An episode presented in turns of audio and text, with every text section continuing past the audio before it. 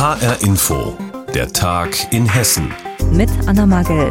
Dieses Verkehrsprojekt lässt Pendlerherzen höher schlagen. Die Regionaltangente West. Und jetzt ist in Frankfurt dafür der erste Spatenstich gesetzt worden. Die Regionaltangente West, kurz RTW, ist eines der wichtigsten Verkehrsprojekte im ganzen Rhein-Main-Gebiet. Die neue Bahnstrecke wird die Gemeinden im Westen Frankfurts verbinden und soll neue Verbindungen zum Frankfurter Flughafen schaffen. Das Ziel? Den Frankfurter Hauptbahnhof und den Citytunnel entlasten. Dadurch würde tausenden Reisenden und Pendlern das Umsteigen erspart werden.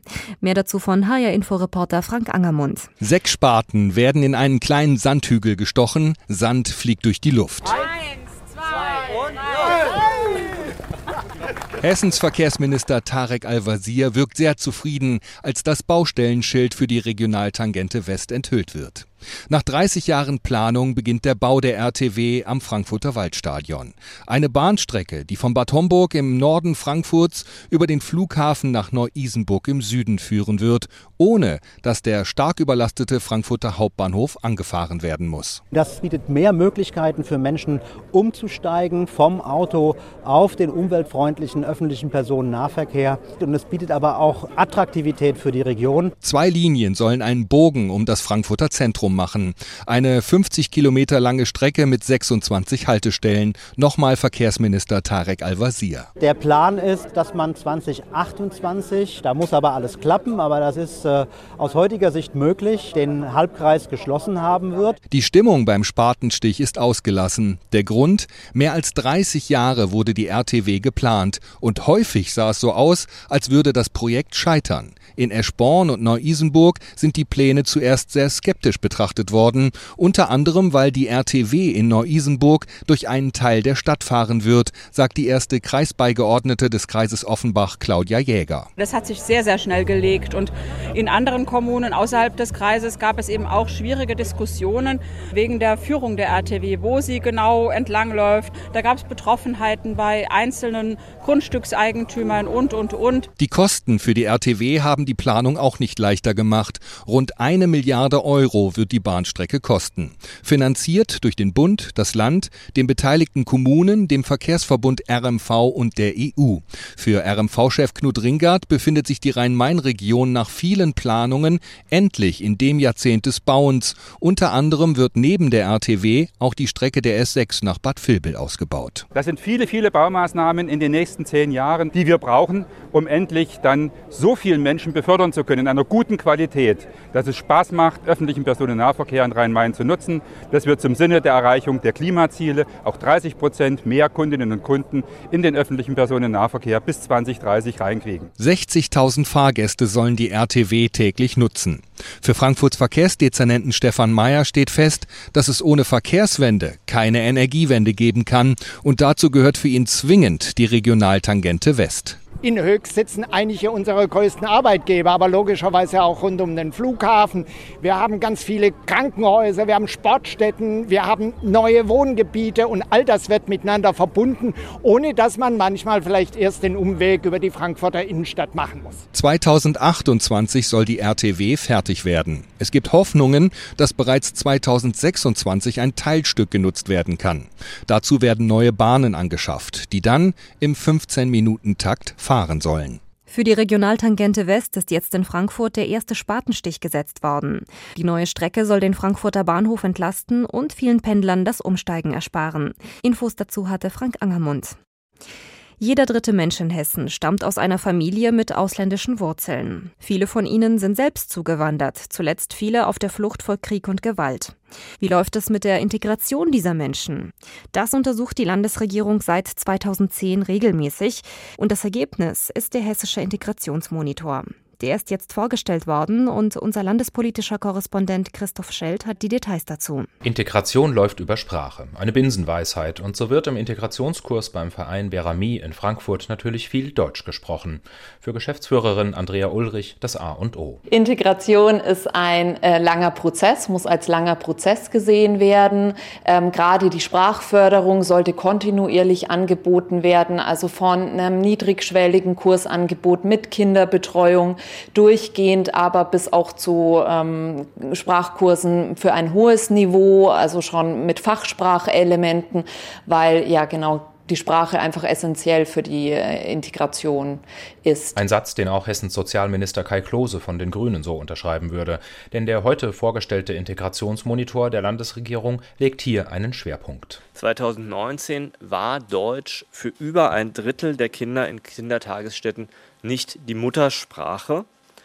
Und in Ballungsräumen, in Ballungszentren ist der Anteil durchaus noch höher und das zeigt, wie bedeutend insbesondere die Sprachförderung ist, der wir uns ja mit verschiedenen Programmen auch besonders widmen. Die Sprache sei mitentscheidend für den weiteren Bildungsweg. Wer eine Migrationsgeschichte hat, der macht im Schnitt immer noch seltener Abitur. Etwa jeder Fünfte, heißt es in der Studie, während es bei Schülerinnen und Schülern ohne ausländische Wurzeln mehr als jeder Dritte ist. Doch es tut sich was, der Abstand verringert sich. Ähnlich sieht es bei anderen Themen aus, wie der Gesundheit. Treiben Sie regelmäßig Sport, also jede Woche, wurde da gefragt? Denn das ist bekanntermaßen förderlich für ein gesundes Leben. Bei Zugewanderten und ihren Nachkommen beantwortet gut die Hälfte diese Frage mit Ja, im Rest der Bevölkerung 58 Prozent. Vor Jahren war dieser Abstand noch viel größer. Es gibt nach wie vor eine Lücke im Gesundheitsbewusstsein oder im gesundheitsbewussten Verhalten zwischen Personen, mit und ohne Migrationshintergrund, aber diese Lücke hat sich deutlich stärker geschlossen. Der Integrationsmonitor hat in diesem Jahr auch nach Corona gefragt. Belastet die Pandemie Menschen mit Migrationshintergrund mehr als andere? Das klare Ergebnis ja. 54 Prozent der Befragten mit einer Zuwanderungsgeschichte gaben an, sich häufiger gestresst zu fühlen. Im Rest der Bevölkerung sagen das laut hessischem Integrationsmonitor 36 Prozent. Laut Sozialminister Klose bremst das die Integration aus. Für die CDU-Fraktion im Hessischen Landtag zeigt der Bericht dennoch, die Integrationspolitik der Landesregierung sei auf dem richtigen Weg. Anders sieht das die Linksfraktion. Statt Zahlen und Fakten zu erheben, müsse die Regierung politische Lösungen liefern. Trotz aller Kritik zieht der Sozial- und Integrationsminister ein positives Fazit. Unterm Strich sind die meisten Menschen in Hessen laut der Studie mit ihrem Leben ziemlich zufrieden. Und bei der Frage macht es keinen Unterschied, ob man selbst oder die Familie zugewandert ist oder schon immer hier lebt. Die Ergebnisse des hessischen Integrationsmonitors sind jetzt vorgestellt worden und Christopher Schelt hat sie für uns zusammengefasst. Die Corona-Pandemie hat Millionen von Beschäftigten ins Homeoffice gezwungen. Und das hat gezeigt, auch digital von zu Hause hat das meiste funktioniert. Jetzt kommen nach und nach immer mehr Arbeitnehmer in die Büros zurück. Allerdings würden die meisten künftig gerne zumindest teilweise von zu Hause aus arbeiten. Wie lassen sich Homeoffice und Büro vereinbaren? Lars Hofmann über die neuen Herausforderungen, vor denen Unternehmen jetzt stehen. Ein helles Büro in Darmstadt, moderne Möbel, ein großes Fenster zur Straße hin. Hier berät Verena Pankoke Unternehmen, unter anderem bei der Gestaltung von Büroräumen.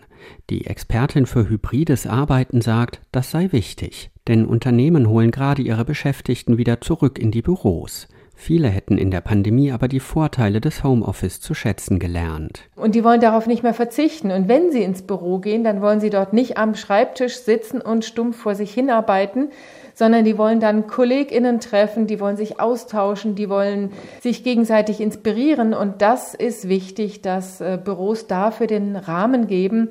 Also das Büro als sozialen Ort zu entwickeln, das ist jetzt angesagt. Unternehmen müssten sich jetzt Gedanken machen, wie sie Büroräume sinnvoll und attraktiv gestalten können, so dass sich die Beschäftigten wohlfühlen und auch wieder gerne und freiwillig ins Büro kommen. Ich finde das auch völlig legitim zu sagen, wir probieren jetzt mal was aus, wir hängen mal Schaukeln auf, warum nicht? Oder wir stellen Sitzsäcke hin und wenn es nicht angenommen wird, dann tauscht man es wieder aus. Das geht ja heutzutage alles ganz gut, auch über Mietmöbel so dass man einfach auch ausprobieren kann. Das sind alles lebendige Prozesse und da gibt es jetzt auch nicht die eine Blaupause, so geht's und so muss es gemacht werden. Verena Pankoke hält mobiles oder hybrides Arbeiten für das Modell der Zukunft. Also von zu Hause arbeiten und im Büro arbeiten. Viele Beschäftigte wünschten sich das, sagt sie. Sie habe allerdings etwas verwundert festgestellt, dass Unternehmen zurzeit nur in den allerwenigsten Fällen bei neuen Stellen mobiles Arbeiten anbieten, und das, obwohl händeringend Fachkräfte gesucht werden. Es ist eine riesige Chance. Und wenn Unternehmen diese Chance erkennen und jetzt gut für sich nutzen, steigern sie ihre Wettbewerbsfähigkeit einfach enorm. Ähnlich sieht es Heike Regina Dahlmann. Die Ärztin und Beraterin befasst sich auch mit hybridem Arbeiten. Sie sagt, die Pandemie habe gezeigt, dass dank Digitalisierung vieles funktioniere. Jetzt gehe es darum, mobiles Arbeiten für die Zukunft in den Unternehmen umzusetzen. Wer arbeitet beispielsweise wann, von wo aus? Ich kann mir immer den besten Arbeitsplatz eigentlich aussuchen für die Aufgabe, die ich jetzt zu tun habe.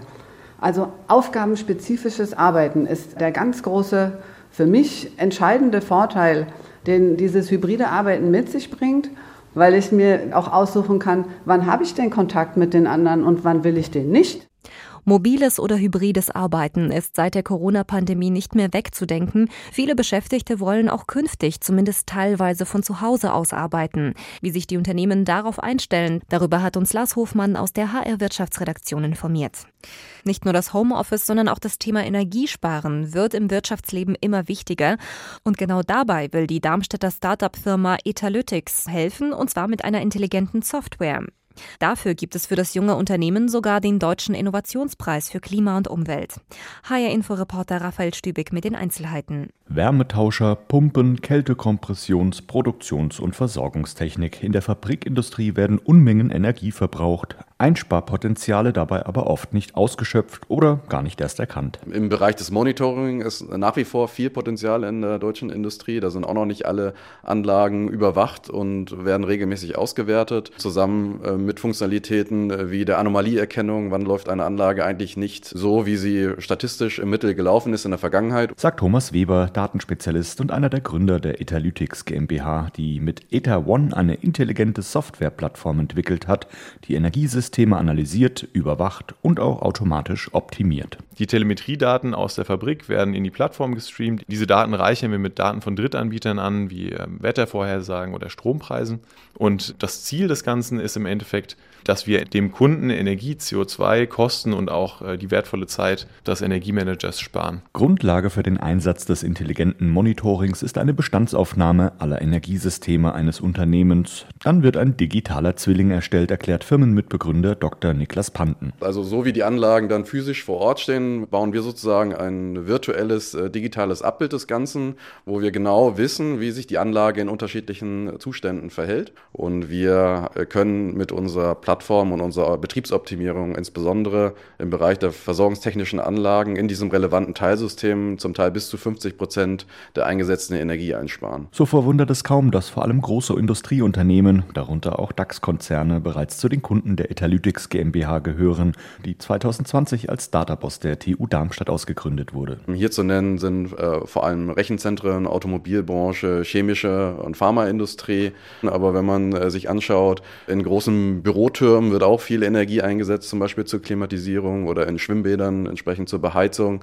Äh, sind da noch viele weitere Anwendungsfelder, äh, die sich in Zukunft erschließen lassen. Auch den Mittelstand hat das junge Unternehmen dabei fest im Blick. Seit der Gründung vor zwei Jahren stehen die Zeichen bei der Etalytics GmbH jedenfalls steil auf Wachstum. Der Deutsche Innovationspreis für Klima und Umwelt wird den Darmstädtern dabei sicher nun noch mehr Flügel verleihen. Der Deutsche Innovationspreis für Klima und Umwelt geht dieses Jahr auch an einen Darmstädter Start-up.